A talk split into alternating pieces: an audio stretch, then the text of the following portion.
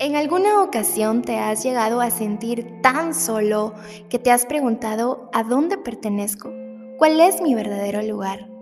Quizá hayas atravesado por momentos tan difíciles que has solo querido correr y correr hasta poder encontrar un lugar seguro.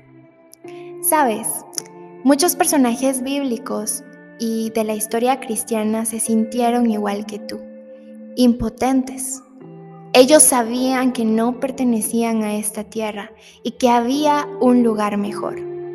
Hebreos 11, versículo 13 dice, Conforme a la fe murieron todos estos, sin haber recibido lo prometido, sino mirándolo de lejos y creyéndolo y saludándolo, y confesando que eran extranjeros peregrinos sobre la tierra porque lo que estos dicen claramente dan a entender que buscan una patria, pues si hubiesen estado pensando en aquella de donde salieron, ciertamente tenían tiempo de volver, pero anhelaban una mejor, esto es celestial. En su época, estas mujeres y estos hombres se enfrentaron a grandes retos. Hubieron personajes que lucharon con la infertilidad, personajes que lucharon contra el miedo, o recuerdo a María en ese momento frente a la cruz viendo a su hijo Jesús maltratado, crucificado. ¿Qué sentimiento habrá experimentado esa mujer? Seguramente, al igual que tú y que yo, ella quiso correr, huir y encontrar ese lugar de tranquilidad y de seguridad. Ella creyó hasta el final y fue parte del milagro de la resurrección. También tengo la historia en mente de los misioneros Elizabeth y Jim Elliot. Ella perdió a su esposo luego de ser asesinado por nativos indígenas en la selva amazónica del Ecuador.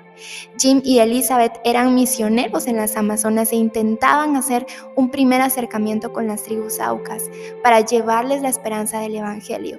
Pero Jim Elliot y otros amigos murieron en el intento y fueron asesinados por esta tribu. ¿Cuánto dolor debió haber experimentado Elizabeth? Sin embargo, estoy segura que en medio de las dificultades que cada uno de los personajes bíblicos y de la historia cristiana enfrentó, lo que les empujaba a avanzar era la fe. Era la certeza de que, aunque perdieran la vida, había algo mucho más grande, había algo mejor, había un hogar que los esperaba.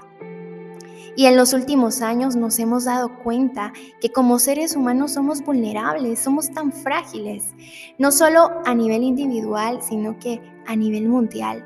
Tú y yo en cualquier momento podemos experimentar el dolor a través de una enfermedad, la guerra, entre una ruptura de relaciones. Y la verdad es que todo este sufrimiento es consecuencia del pecado y es inevitable. En algún momento nos vamos a ver afectados por el sufrimiento. Sin embargo, al igual que estos hombres de fe, debemos tener en mente que existe una patria mejor. Los hijos de Dios no pertenecemos a esta tierra. Todo el sufrimiento va a terminar y nuestras obras también van a ser recompensadas. Y esta esperanza sostiene nuestra fe. Creemos que llegará el día donde viviremos en esa hermosa ciudad que el Señor nos ha dicho que pertenecemos y esa ciudad que Él está preparando para nosotros. Personalmente me emociono en pensar que en algún día podré decir hogar.